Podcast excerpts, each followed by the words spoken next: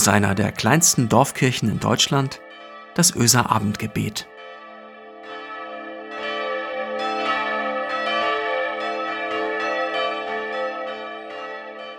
Einen schönen guten Abend. Herzlich willkommen zum Öser Abendgebet. Mein Name ist Marco Müller. Ich bin Pastor der Kirchengemeinde Öse.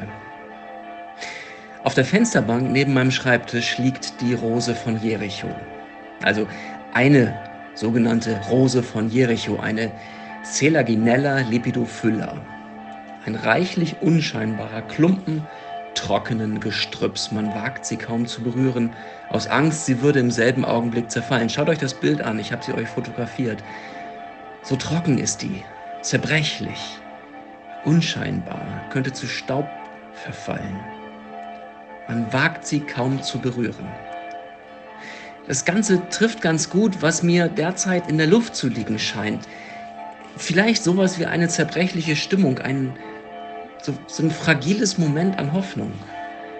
Ich erinnere mich an die tanzenden Menschen auf den Straßen von Philadelphia am Wochenende. Habt ihr die Bilder vor Augen?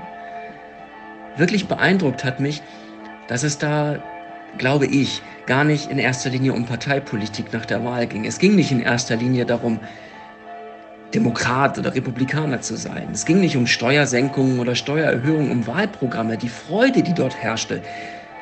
Ich hatte das Gefühl, das war Herzensfreude, ein Aufatmen, weil Offenheit gegen Missgunst gesiegt hatte, Hoffnung gegen Drohung, Wahrheit gegen Lüge, Gunst gegen Gift.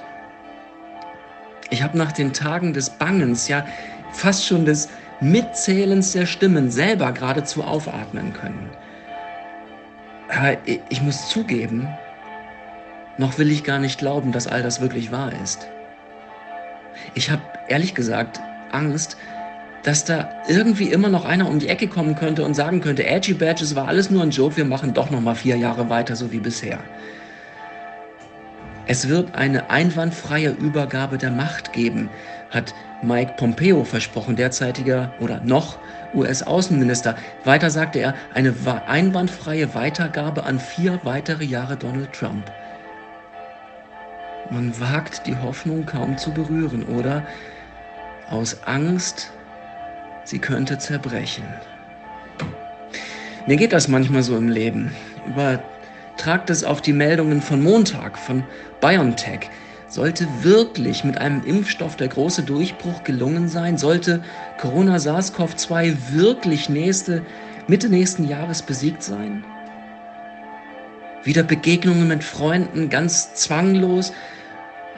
Als, als, ich habe überlegt, als erstes möchte ich ein großes Gemeindefest. Alle zusammen. Die Kirchengemeinde, der TUS, die Sportvereine, die, die Schützenvereine, die Feuerwehr, alle zusammen. Und wisst ihr was, wir lassen es dann richtig krachen und legen uns in den Armen. Und die Kinder können Geburtstag feiern und die Jugendlichen können Partys machen und niemand guckt sie komisch an, sondern alle sagen, endlich, endlich ist wieder Musik im Dorf. Und in den Gottesdiensten, jetzt glaubt es oder glaubt es nicht, wir werden singen, alle. Die alten Schinken und die neuen Lieder, hemmungslos. Die Sehnsucht ist so groß. Ich wage die Hoffnung kaum zu berühren aus Angst, sie könnte zerbrechen. Ich habe das Gefühl, im Nachdenken über diesen Zustand ganz nah dran zu sein an der Schneide, auf der das Leben tanzt. Was brauche ich?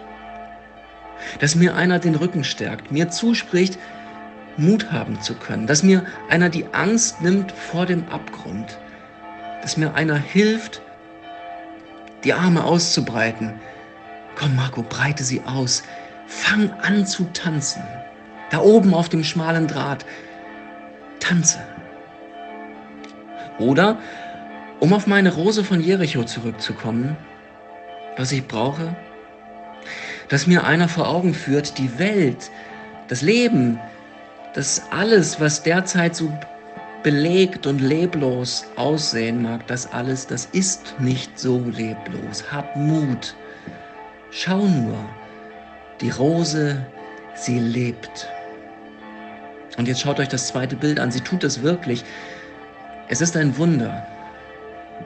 Ich hatte dieses, dieses Gestrüpp, Gestrüpp über Jahre auf meiner Fensterbank liegen, liegen in der prallen Sonne. Vertrocknet lag sie da, über Jahre auf der Fensterbank, wie auf dem Foto.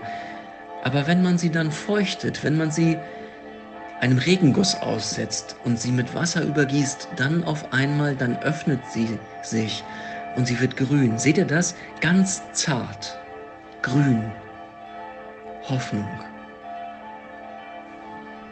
Jesus Christus spricht, ihr habt nun Traurigkeit, aber ich will euch wiedersehen und euer Herz soll sich freuen und eure Freude soll niemand von euch nehmen. Lasst uns beten. Lasst uns beten miteinander und füreinander. Herr Jesus Christus, ich merke das immer wieder.